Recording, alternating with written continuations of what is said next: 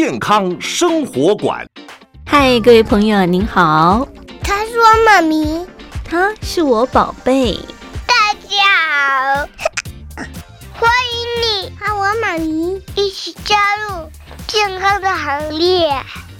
这里有医疗保健资讯，有专科医师的访谈，有亲子教养专题，还有包罗万象的健康讯息。欢迎您锁定健康生活馆。一定要听哦！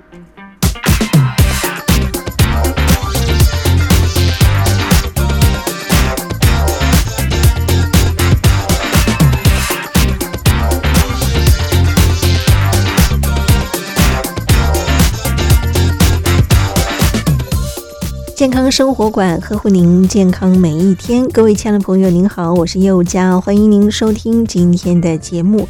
我们在今天节目当中为听众朋友邀请到的是三军总医院耳鼻喉科林洪哲林大夫。今天林大夫要跟大家一块聊到的是睡眠医学在耳鼻喉科的应用。欢迎林大夫，您好。听众朋友，大家好。是我们今天要跟大家聊聊这个睡眠的问题啊。不知道亲爱的朋友，您平常睡眠的品质好吗？会不会时不时的就会被枕边人的打呼声给吵醒，或者是吵得你睡不着觉？我们说这个打呼呢，它就是一个危险的讯号啊。当然，我们根据相关的研究显示呢，有百分之五十打鼾的人呢都是先打呼，接着呢，它会产生一些睡眠的呼吸暂停。这呼吸暂停呢，可能会导致我们的心脏病、高血压、脑溢血、中风这些的疾病。严重的话呢，可能也会半夜猝死的问题哦。当然，我们根据亚洲的睡眠协会的调查呢，其实台湾有超过百分之二十的人呢，嗯，约莫将近五百万人都有睡眠障碍的问题哈。不知道亲爱的朋友，您是不是这五百万人口之一呢？哈，那当然有趣的就是，实际愿意接受诊疗的人呢，却远低于这样的一个数字啊。到底是为什么呢？有些人是因为他们发现医院的整个床位有限，哈，能够收治病人的也有限。刚刚在上节目之前呢，我们的林大夫也说，哇，病人在做检查的时候已经排到明年去了，要做一个检查，就是要非常非常有耐心的等待啊。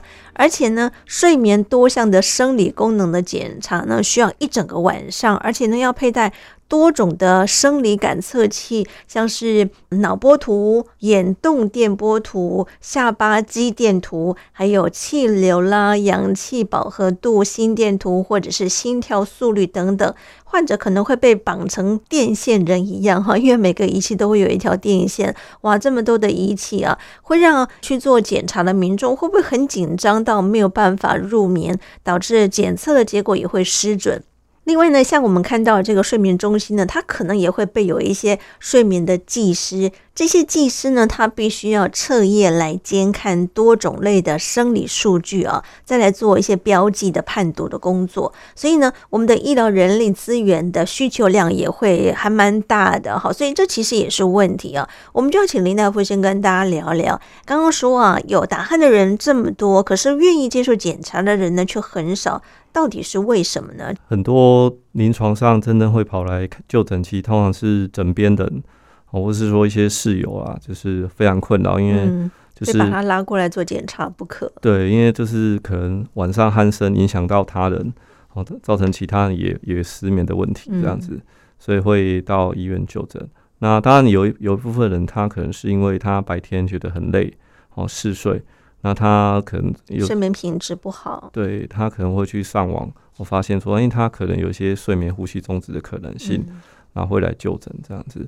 那或者说我们一些啊其他专科有病患，你比如说糖尿病啊、心心脏病、高血压，然后同时也会哦去询问一下他是不是有一些睡眠的问题哦，打呼的问题，然后也会转介来我们科来做一个评估这样子。嗯，可是既然愿意做检查的民众不多，可是为什么又排到明年去了呢？哦，其实因为毕竟这个床位我们目前是大约是四床，那、嗯、那。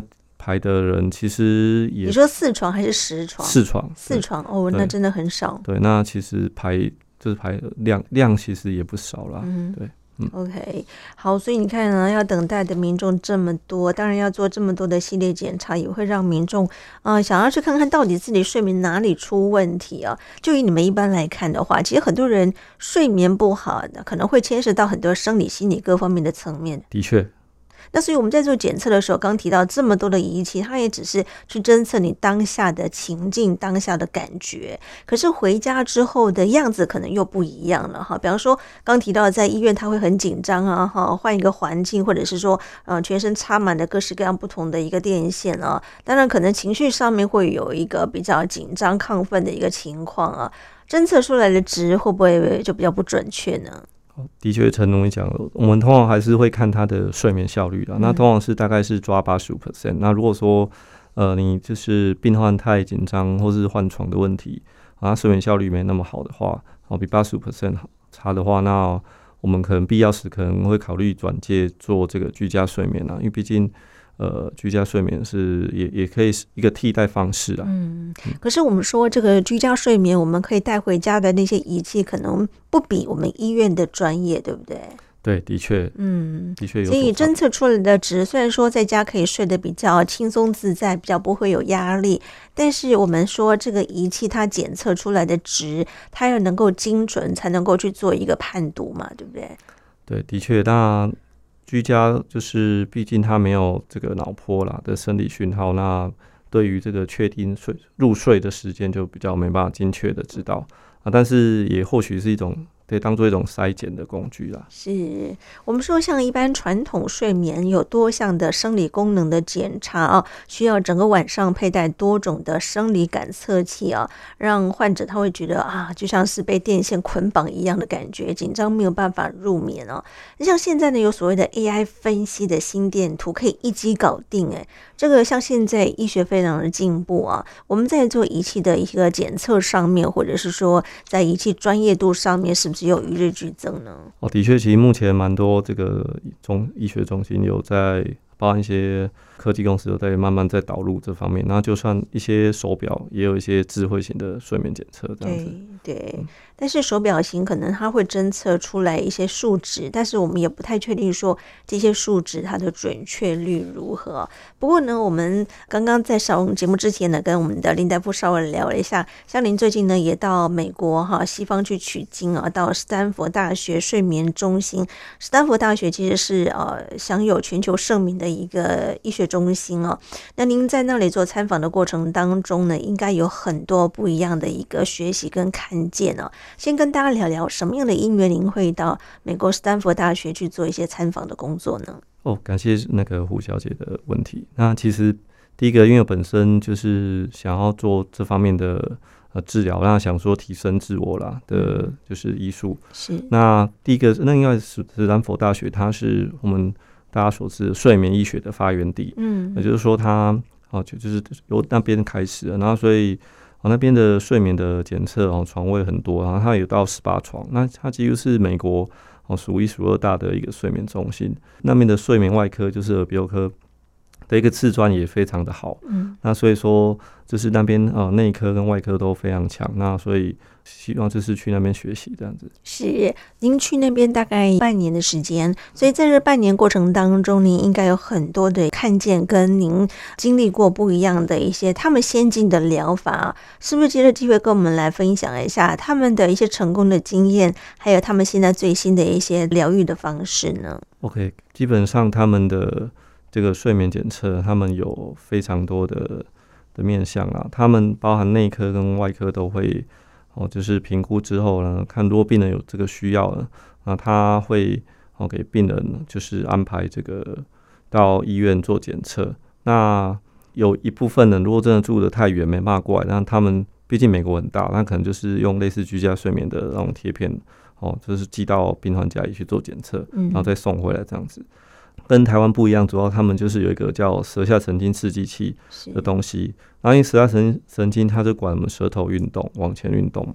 那尤其是这种机器，它比较适合这个大概五十岁以上的的年龄啊。因为毕竟这个睡眠吼，做手术哦，包含不管是骨头啦、扁桃腺的切除，其实啊年纪大风险都会比较高。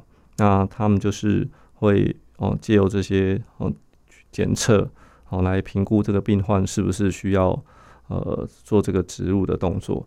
那同时他们也会哦在做一些呃睡眠内视镜，哦来看一下病患是不是哦有一些哦不能做的禁忌症，然后呢整个他们会整个团队一起评估，哦来决定病人是不是需要植入。是这个成效如何呢？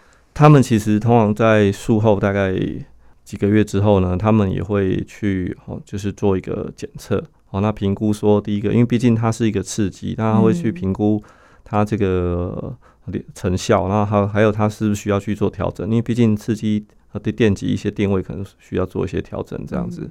好，然后他们也会重新回到医院，然后做一个多频道的睡眠检测。然后甚至一些电极、一些模式，哈，做一个调整，那大大致上都都蛮不错的。嗯哼嗯，OK，所以我们刚刚说啊，只要家中有一个人打鼾，而且我们说很多人在睡觉的时候，这个鼾声如雷啊，不只是枕边人受不了，可能全家人都睡不好，因为这个声音的话题的确会影响到很多人的一个睡眠的品质啊。那刚刚我们所提到了美国这样的一个居家睡眠或者是舌下神经刺激器的治疗方法啊，这样的一个技术，不知道是不是有机会透由您在国外的一个看见。可以带回到我们三军总医院来做这样的一个技术的一个传承呢？嗯，感谢胡教的问题。那目前这个舌下神经刺激器，哦，在我们就是邻近国家，包含这个日本啊、香港、新加坡，哦，都已经引进。那目前韩国也即将引进。嗯，那台湾的睡眠同号也蛮希望它引进的。对，嗯哼，对。那三总目前有这样的计划吗？呃，目前我们就是希望就是可以。这个仪器可以直接进到台湾，那如果有的话，我们也会呃希望尽早哈提供服务给民众。这样是在目前三种来看的话啊，治疗的模式是怎么样的一个情形？我们可以了解一下吗？OK，感谢胡家问题。那其实我们我们有一个睡眠的会议，那我们其实哦结合这个胸腔科哦，那神经内科、牙科、耳鼻喉科、精神科好的多专科的团队，那我们会彼此转介那。给让病人做最完整评估，哦，哪些病人需要做呼吸器，哪些病人需要戴牙套，哪些病人呢可能呃扁桃腺啊、鼻中隔弯曲的部分，哦需要做一些手术的介入，哦那有些失眠的部分，哦也会呃请精神科的专家来给病人哦适当的药物的治疗，这样子。是，所以我们在做检测之前呢，就是可能我们要了解一下每个不同的病人，他到底是因为什么样的原因造成这样的一个睡眠障碍啊？当然，可能还包含了刚刚所提到会打鼾啦，有些人可能是因为鼻中隔弯曲的问题，可能牙齿必须要去做一些的矫正，甚或呢是他某些疾病，亦或呢是他是不是睡眠的姿势等等，这些呢也都可能会影响到。每一个不同的病患，他今天会有打鼾的问题，我们就是要去找到他背后的病因是什么嘛，对不对？所以在之前，我们必须要先确诊，看看这个病人他的问题是什么，接续才能够解决他打鼾的问题，对不对？是的。所以这个部分，我们是不是要先做系列的检查呢？的确，那其实我们在门诊的话，通常我们就是会从这个鼻子啊，鼻子开始看。那鼻子当然就看他有没有鼻甲肥大啦，鼻中隔弯曲的部分。那甚至我们会使用内视镜去看。那如果比较年轻的朋友，可能会有腺样体肥大，啊，腺样体也是一个淋巴组织，也会造成这个呼吸和阻塞的问题。嗯，那再就是往下呢，去看这个软腭，哦，然后再下去看这个扁桃腺，那还有看这个舌根，哦，毕竟舌根它有些人会舌根肥大，或者说它有舌扁桃，哦，也是肥大的问题。那再去看这个就是会厌的部分，嗯，对，那这个是以门诊部分来做一个检测。那另外还有还有我们就是会做一个睡眠问卷，嗯，啊，睡眠问卷其实就是会有一些量表，对，有一个量表，嗯，那会问哪些问题呢？通常他就是问几个问题，第一个就是你坐坐着阅读时候会不会打瞌睡啦，嗯，看电视会不会打瞌睡？那在公众场合安静坐着会不会打瞌睡？那坐车连续超过一个小时会不会打瞌睡？嗯，那下午躺着休息的时候会不会打瞌睡？那坐着跟人聊天的时候会不会打瞌睡？或是没有喝酒状况下呢？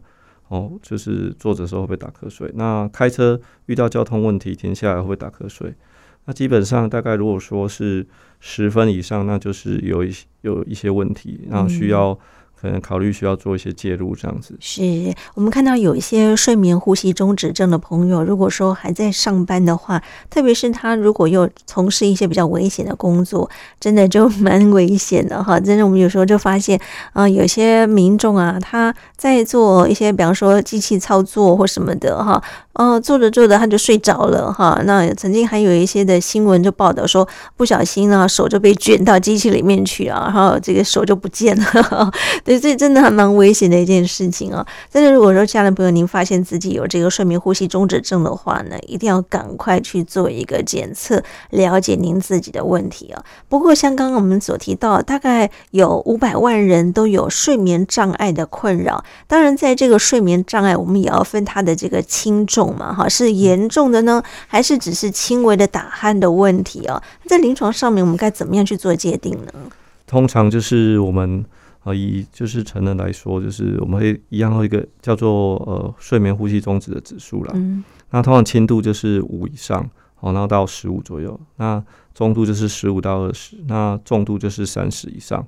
但少数人会说是四十以上才是重度，嗯，那基本上我们就是以五跟十五来三十做一个切点，这样子。嗯，会不会有些人他自己打呼了，自己都不知道？除非说他的家人来告诉他说：“哦，你那个打呼让别人都睡不着。”他才惊觉说：“哦，原来我自己也会打呼。”可能很多人，包含女生，她都认为说她自己不会打呼，可是呢，自己睡着真的完全都不知道了，对不对？有可能，非常有可能。嗯，那所以这个时候呢，就是要透过家人来帮忙提醒一下。假的了哈，对，所以呢，我们在做这个检测的过程当中啊，可能我们也也会一个问诊，一个做仪器的检测，再来呢就是看检查的方式哈，医生会帮忙做第一手的判读的工作。像刚刚所提到的，我们目前呢有整合性多专科，提供一个全方位、克制化、精准的睡眠医学的治疗。当然，这个多专科的整合啊，可能会包含了我们耳鼻喉科之外呢，会结合我们的胸腔。内科、加医科、神经内科，还包含了牙科、哈中医科、一般外科等等啊，哇，需要结合这么多不同的科别啊，是不是？这个睡眠障碍它牵涉的层面非常的广泛呢？的确，睡眠障碍就是牵涉范围很广，需要很很多的医师来一起介入，嗯，因为毕竟不是单纯一个简单的手术。或是一个呼吸器都可以解决。是，可是，一般来说，我们都会去看耳鼻喉科啊。有这么多科的医师会来一起会诊吗？呃，我们其实有，就是尽量做一个整合的门诊。那我们也有相关各专科都会做适当的转介。那我们会先。评估之后啊，有需要我们就会立即转接。嗯嗯，我们说在这个呼吸道在鼻中隔这个部分，或者是说整个的一个呼吸系统啊，它是不是有些时候是包含牙齿的咬合，它都会有一些不同的影响，对不对？哈，是的。所以我们该怎么样来看，到底哪些人比较容易会有这方面的困扰呢？OK，其实当然如果说。以就是耳鼻喉的话，就是当然鼻中隔弯曲、鼻甲肥大，这个一定是可以考虑处理的。那这当然包含这个药物哈，药物的使用。那药物使用如果没有效，我们就是可以考虑再做哦，就是鼻甲的小手术了。那或是说鼻中隔弯曲的矫正。那因为毕竟这个鼻中隔如果没有矫正的话，有时候戴正压呼吸器也会呃立刻让你的压力很大，压力很大，你的耐受性就不好，就不喜欢戴。那这治疗上也会影响，打很大的折扣。嗯、那在扁桃腺的话，如果说真的是扁桃腺很大，那也可以考虑做一个扁桃腺的切除，好让呼吸道能够呃扩大这样子。嗯，那再来就是牙齿啊，因为牙齿我们通常会看说病人的咬合。那牙牙齿如果说是下巴后缩的病人，哦，那也会影响到这个呼吸道的部分。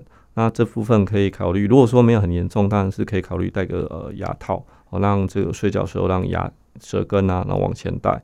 那如果真的下巴后缩很严重，少数的病人甚至需要做一个骨头，我稍微骨头做做一个呃切开，然后往前拉的动作，嗯，哦，才才可以让你这个呼吸道哦够畅通这样子。是，所以要依照每个不同的病人他的状况来做微型的调整的工作哈。可是有些调整他是不是没有办法一劳永逸？就是说他可能调整只是哦短暂时间他调回来，然后过一段时间他又会再回到原来的样子呢？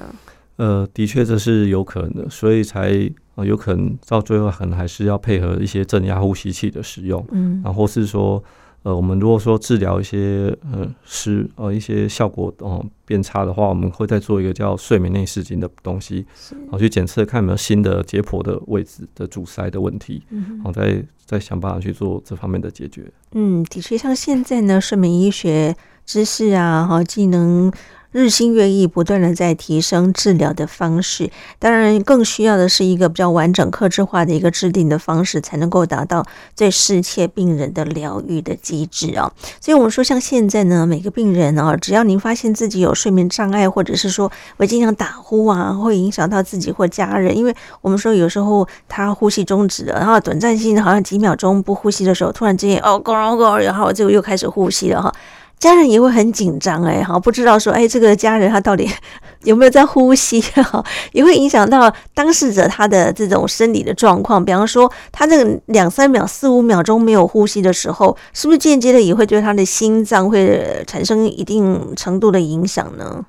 的确，那个长期缺氧下对心血管都是一个负担。嗯，所以我们在确诊之后呢，接下来我们就要看怎么样去做一些疗愈的工作了。在治疗模式上面，哈，目前有哪一些方式在进行呢？就是我们通常就是会看第一个，就是还是看他的呃 AHI 的指数啦。那还有看他本身解剖解剖上有没有什么问题。那如果说如果说有鼻塞的话，可能会先。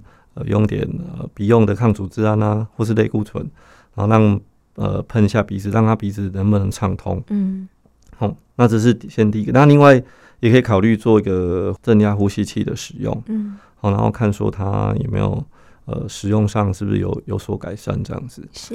对，那如果真的当然就是像刚刚讲，如果扁桃腺很大，还是可以考虑做一个切除啦。嗯、然后再搭配这个就是正压呼吸器。那我们甚至现在还有一个叫一个叫 iNAP 的东西，是可以让你呃舌头负压往前拉，哦，让你哦舌根不会往后倒，嗯，可以让你就是呼吸道更畅通这样子。是有些医院像现在还有所谓的立体裂印的含舌肌下含的成型手术嘛，对不对？嗯。好，这个就是利用三 D 电脑的方式来做一些模拟、客制化的，让每一位患者的神经齿根的位置啊，能够有一些调整哈，避免手术当中有一些什么样的损伤。哦，对，它这个是避免就是在做骨头切割的时候神经呃损伤啊，所以他会用三 D 列印做手术导板，嗯，来就是去导引，然后避免哈，到时候切割的时候就会比较准确。那其实这方面的手术其实嗯也是。最终还是可能要靠这个术前评估了，比如说睡眠内视镜，哦，去模拟你睡觉的状态下，你舌根哦，或是舌扁桃是不是导得很厉害，嗯，然后才需要做这方面的手术，这样是的确，我觉得每一个介入型的手术都必须要在事前做完整性的评估啊，看看就是说这个病人适不适合做这样的一个手术，他手术的成功率怎么样啊？术后会不会造成什么样的风险或者是并发症？那么在手术进行的同时，会不会真的可以解决病人这一方面的困扰啊？那如果说风险大于成效的时候，是不是我们还会再做另外的不同成效的一个评估，或者是说再看看？用什么样的方式来做解决嘛？对不对？对，没错。所以这个风险该怎么样去做评估呢？OK，那其实通常我们还是看到病人就是有没有什么呃疾病啊，然后或是他本身的糖尿病、高血压、心脏病啊，那或是说他呃有没有肥胖的问题，嗯，哦，就是这个都要过去评估。那之前有没有什么上麻药？有没有什么哦心血管啊中中风的问题？是这个都要去评估，然后再做讨论这样子。的确，因为对民众来讲，或者对病人来说啊，他们一旦决定要进入到手术阶段的时候，就希望能够一次 OK，可以一劳永逸，他们可以不用频繁的进出医院啊做检查，anyway 等等的。所以我们在做手术的时候，不知道像现在的成功率占百分之多少呢？哦，其实目前这个手术。其实成功率差异很很大，欸，其实有些大概四五成而已，嗯，所以其实还是要配合正压呼吸器的一些使用，包含牙套的一些配合使用，这样子。是，你说术后还要再做这方面的配合工作吗？嗯，是的。OK，您刚刚有提到几次的正压呼吸器，我们可以来介绍一下这个呼吸器吗？最简单来讲，它就是让你睡觉的时候，它比如说戴在鼻子，嗯，那它会呃，它会自动调整，然后打进去的压力，好让你睡觉时候呼吸道会畅通这样子，好让你就是啊不会因为这个呼吸道有些塌陷的问题，好造成你没办法好做适当的换气，好产生缺氧的问题这样子。是每天晚上都要带着它吗？是的，好基本上建议带四个小时以上。我戴四个小时啊，可是会不会戴一戴就睡着了？会不会是，或者是说有些人戴一戴他就没有办法睡觉，因为毕竟是一个东西要套在头上嘛，是不是？对，所以 Wow 所以有些人可能会就是戴了不习惯，嗯，那戴了不习惯，当然其实戴了反而睡不着，有可能，所以就是要合适合合适的喂教，嗯，那还有说，哇，你就是像现在大部分都是只戴在鼻子啊，嗯，那其实有时候所以鼻鼻落阻。鼻子如果阻塞的话，可能还是要先处理了。嗯，用点药物真的不行，还是做个一一些哦下鼻甲的手术，好让你打进去的压力变小，好这样才有机会哈带得住这样子。是，嗯，所以你看刚刚说手术的成功率约莫只有占五成左右而已啊，所以民众会不会想说，既然是只有五成的成功率的话，这样的问题它其实并没有真正获得解决，会不会让很多民众选择就干脆不要去做？进一步的手术呢？哦，其实我们这个睡眠的手术其实叫多层次手术了。嗯，哦，那就包含从鼻子啊，然后喉咙，哦，甚至舌根的多层次的手术。嗯，那所以说，其实就也就代表它的挑战性很大，它不是哦开一次就可以解决了。嗯，对。比方说，我今天开了一个鼻中隔，我可能下次就要开哪些地方，要循序渐进的去做一些的调整，对吗？是的。哇，那病人真的很辛苦哈。对，那给病人什么样的建议呢？嗯，就是可能还是哦，适当的找这些相关睡眠的医师，然后做一个评估啦。然后，然后就是个克制化，就是讨论。好，那就是像我们科现在其实会可以考虑做睡眠内视镜。嗯，那睡眠内视镜就是可以评估你在模拟睡觉的状态下，看到底哪些地方会有塌陷的问题。嗯，那甚至我们可以做一些侧头的动作。然后就是看您是不是侧躺啊，是不是侧躺？哎，就呼吸道就比较畅通了。那如果说侧躺呼吸道比较畅通，那就可以考虑用一些侧睡枕啊，嗯，然后一些网球放在背后，让你呃可以尽量保持这个侧睡的部分，嗯，然后就可以好改善这个睡眠呼吸中止的严重度。是，所以刚刚我们所提到一个正压呼吸器啊，嗯，它是其实在睡眠呼吸中止症患者一个。黄金的治疗方式哈，但是呢，对于很多人来讲呢，如果说能够成功而且长期佩戴它的话呢，却不是一件容易的事情啊。因为我们刚刚也提到了，可能要戴一个面罩哈，压力啊，跟它的湿度的调整，还有定压，以及呢，随着呼吸器的一个调整哈，在这可能都会因每个不同的病人跟每个人的呼吸道的结构、他的窒息的指数哈，病人的呃接受。度等等都可能会影响到这个病人他的一个成功率，同时是不是能够做定期的追踪，这些可能都会影响到他治疗的成效好不好，对不对？是的。哇，那如果说真的没有办法配合的话呢，是不是他在治疗上面也会产生很大的问题呢？嗯，会比较有挑战性。那其实，嗯，必要时我们可以安排到我们的睡眠中心，嗯，然后重新戴呼吸器。然后做一个一样做一个多频道的睡眠检测，嗯，好，那技师会协助说去看他的哦压力啦，那还有面罩是不是说需要调整，嗯，那其实这个都可以，有时候调整一下，那或是一些压力哦，找出合理的压力，嗯，哦，那其实病患。都有机会哦，可以好好的戴上这样子。是是，刚刚我们所提到这个是正压的呼吸器啊。如果说有一些病人他没有办法配合这些治疗的时候，是不是有正压就会有负压的呼吸器呢？嗯、呃，我们现在目前是有一个也是台湾之光，就是台湾人发明的一个负压，是放在嘴巴，它是可以让你舌头往前然后带的动作。嗯，那就是可以让你也是会呼吸道比较畅通。嗯，对，哪一种效果好呢？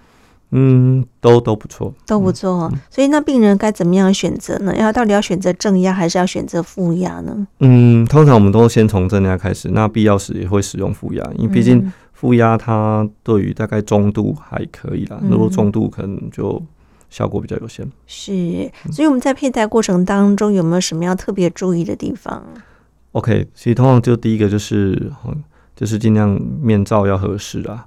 好，那才，然后戴戴，避免就是，好面罩选选择错误这样子。嗯，那另外其实面罩也要定期做一个更换这样子。嗯好，那就是更换是因为它卫生的问题，还是因为嗯，对，卫生问题，对，要定期。对，那它其实这个呼吸器它也会会给你每每天会有回馈的，就是它会给你说你现在压力多少这样子。嗯、那其实这也可以到，到门诊给我们好医师再看一下，说你使用的压力啊，它有没有适当调整，或是说也可以找睡眠技师好协助说，我看这这方面是不是需要调整，或是压力太大带不住。还是说有漏气，哦，有时候是病人可能会张嘴呼吸，那张嘴呼吸其实这个就就可以做一些训练，嗯，然后让就是还不会漏气，所以这个其实哦都需要哦再回诊几次来做一些调整。所以这些数值是病人自己本身要做记录吗？还是机器自己就会做记录呢？哦，目前其实机器都还蛮先进，他们都会然后做相关记录，甚至会就是传云端。到手机之类的，哦、是机器它自己本身会传云端，不用你再去传一次。OK，好，所以真的也蛮方便的哈，可以与时俱进的跟上时代的这种便利性啊。当然，我们说有呼吸障碍或者是说有打鼾的民众来讲啊，的确是比较辛苦一点点啊。除了嗯、自己辛苦之外呢，可能家人也必须要配合一下下。刚刚我们的林大夫也说，其实很多的病人呢，他根本就不想去看医生，是被家人吵得没办法，家人拎着他非要到医疗院所给医生来做一个检查治疗哈，他才乖乖的。来到医疗院所哈，接受医疗院所的系列的检测。在您的临床当中，应该有很多类似像这样的病患吧？对，是的。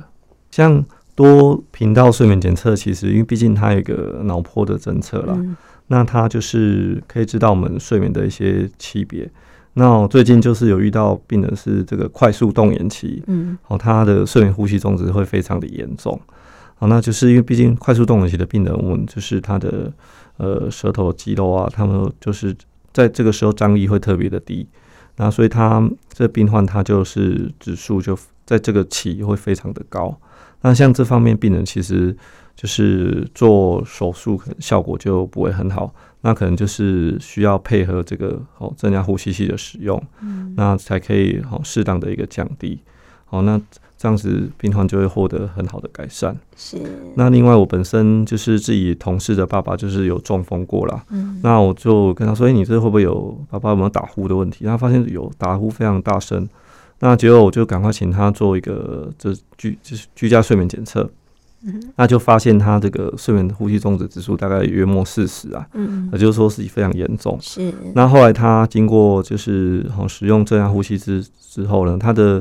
呃，睡眠呼吸中指数就很低啊，小于五，就大概接近正常的数值。嗯、那他爸爸这个精啊精神和状态也都比较好。嗯，对。那另外，其实这个多频道睡眠检测也可以看出有没有姿态性的睡眠呼吸中止啊。嗯，好，那姿态性睡眠呼吸中止就就是会看你这个正躺跟侧躺哦。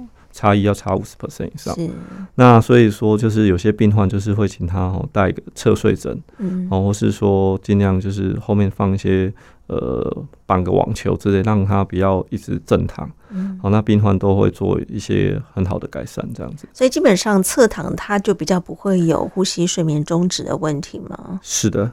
哦，OK，好，所以我们刚刚说，不管是到医疗院所去睡一个晚上，或者是说佩戴一些相关的一些仪器，不管是正压或者是负压的呼吸器啊，像这些疗愈的过程当中，有健保可以给付吗？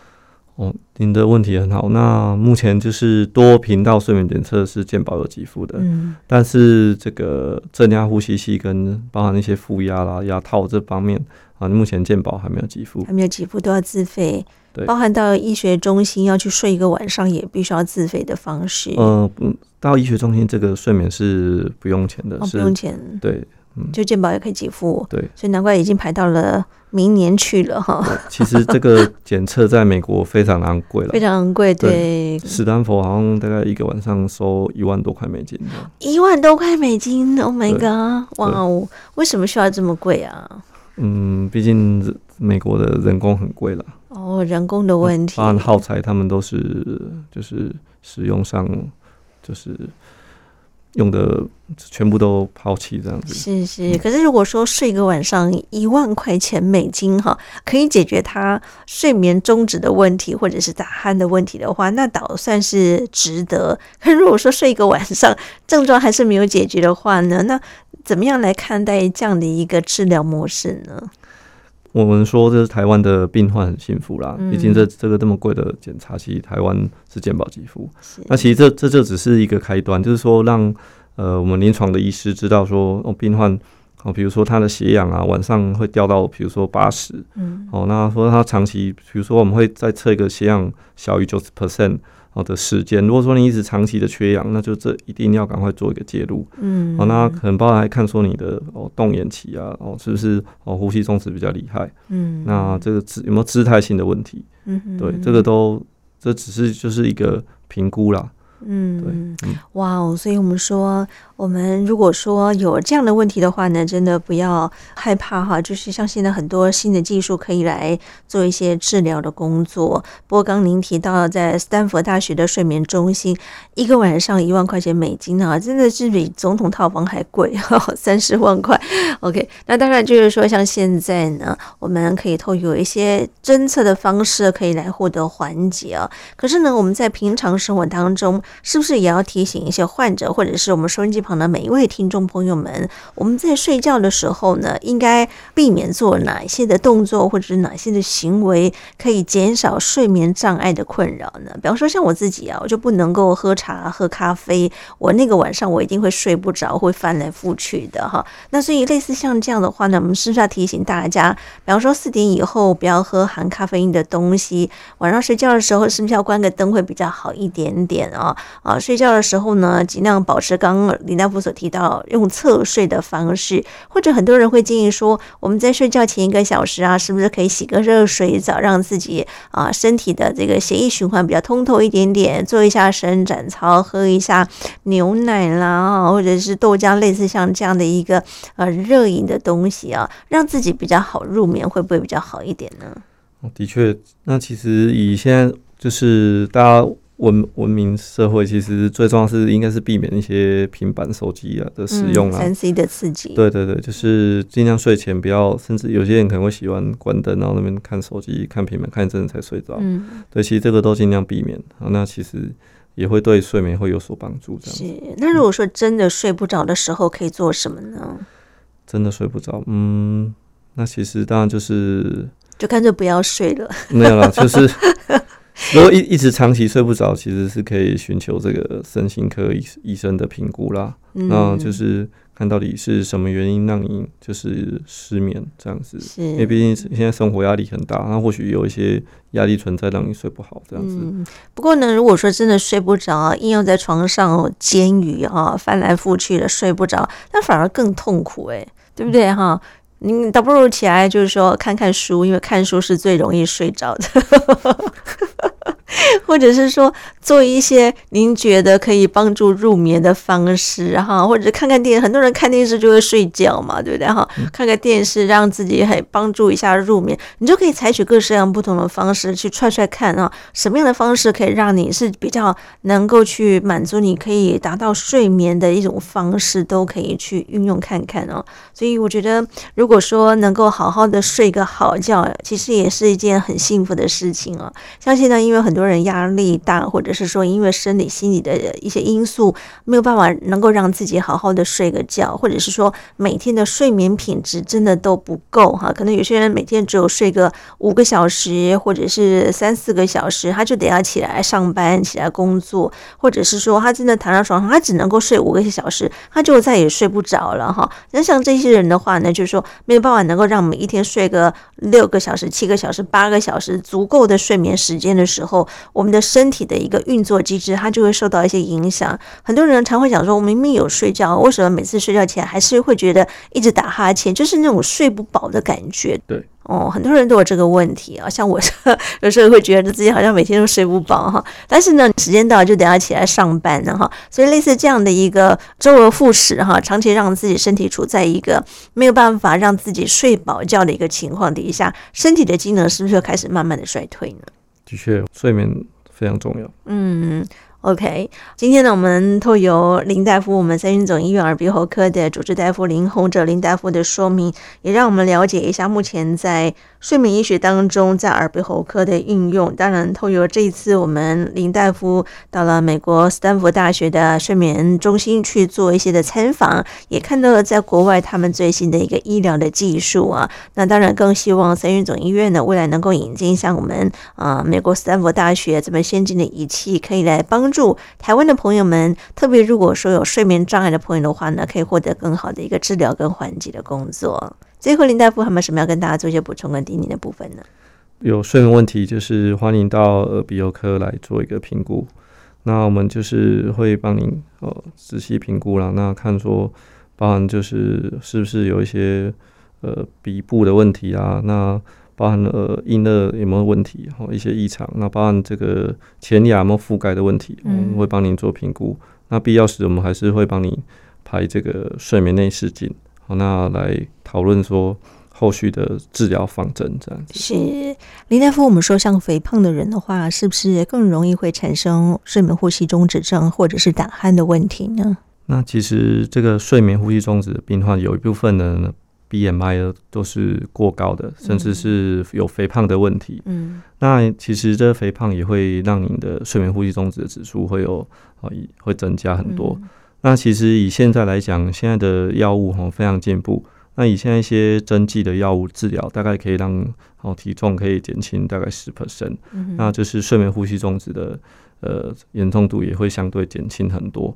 过往是还会需要做一些呃，包含一些胃啊、放水球啊，那一些缩胃的手术。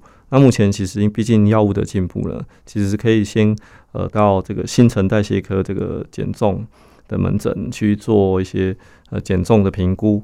那另外也可以做饮饮食的一些调整。那这方面的病人呢，其实呃可以先做减重。那效果也会很好，这样子。嗯嗯，所以我们看到很多肥胖的朋友啊，十个胖子大概九个都有打鼾的问题。呃，的确，在就是肥胖的病人，的确打呼的比例会比较高。是。哦，这这，而且这方面的病人其实手术的风险会比较高，哦，所以我们通常是会建议做一个适当的减重。是。一方面就已经改善了一些打呼的严重度。嗯。那如果真的后续需要做一些手术，那他的就是。呃，麻醉的一些风险呢，也都会有会比较改善这样子。嗯嗯。但是我们说哈，一旦肥胖的朋友要让自己瘦下来，也不是一件容易的事情哈。毕竟罗马不是一天造成的哈，要让他长期将这样的一个肥胖的问题减下来，可能也需要一段时间的努力了。是的，所以的确就是可以，毕竟现在药物的进步了，可以使用，帮一些针剂，有些是一周一次就可以。啊，做减重的动作这样子。嗯，OK，好，所以可以跟您的主治医师来咨询一下，看看什么样的方式对您的疗愈是最有效，可以达到最安全的一个治疗的方式，可以来解决不管是打鼾的问题，甚至很多肥胖的一些慢性病、心血管的疾病，也可以一次获得缓解，对不对？是的。OK，好，所以像现在呢，健保很多检查项目都有给付哈，所以我们刚刚林大夫说，台湾的民众真的非常的幸福啊。有任何问题的时候呢，千万不要讳疾忌医啊，赶快找专科医生来做进一步的检查，甚或者是做一些疗愈的工作，才能够缓解您打鼾造成自己或者是家人睡眠障碍的困扰哈。谢谢林大夫，谢谢。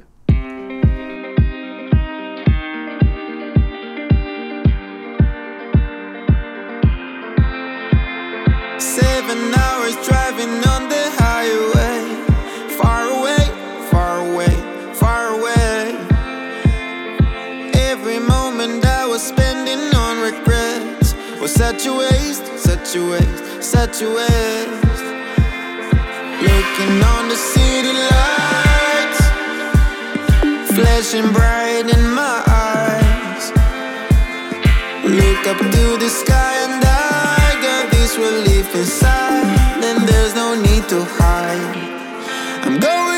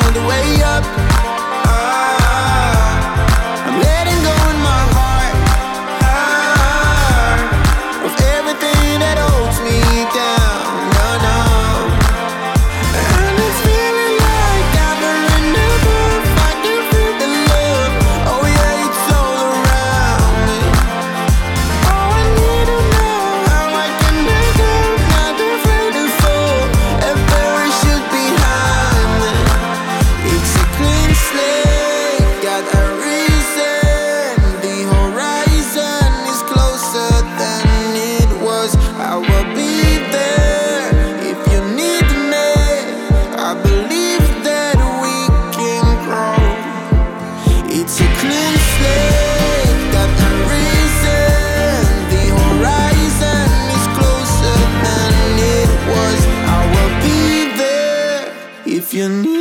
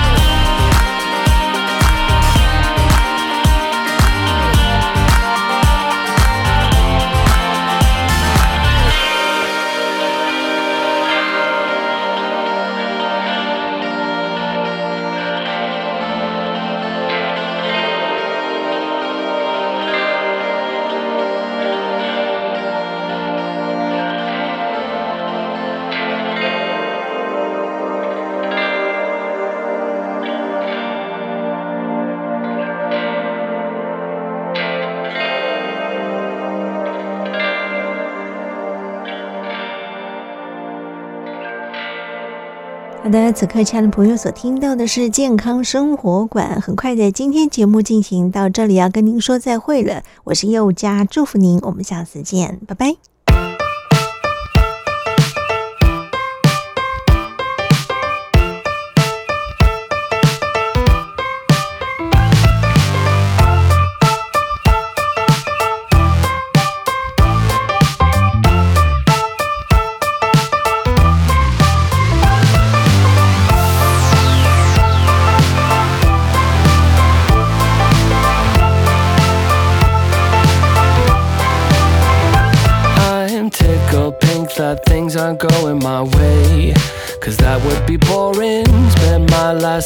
On cheese and champagne. What a wonderful morning. Never mind, she declined to the first date. It was only on my birthday. Never mind all the lines on the highway. Give me time to reflect a bit, cause I'm just having a good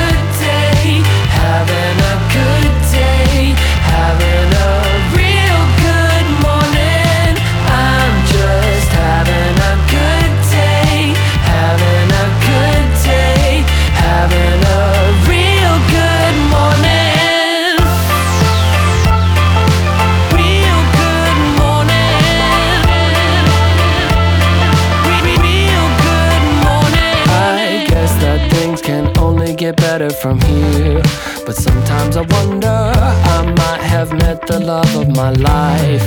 But I lost a number. Never mind, she declined to the first date. I went to Vegas with a roommate. Never mind all the lines on the highway. I aim to misbehave, cause I'm just having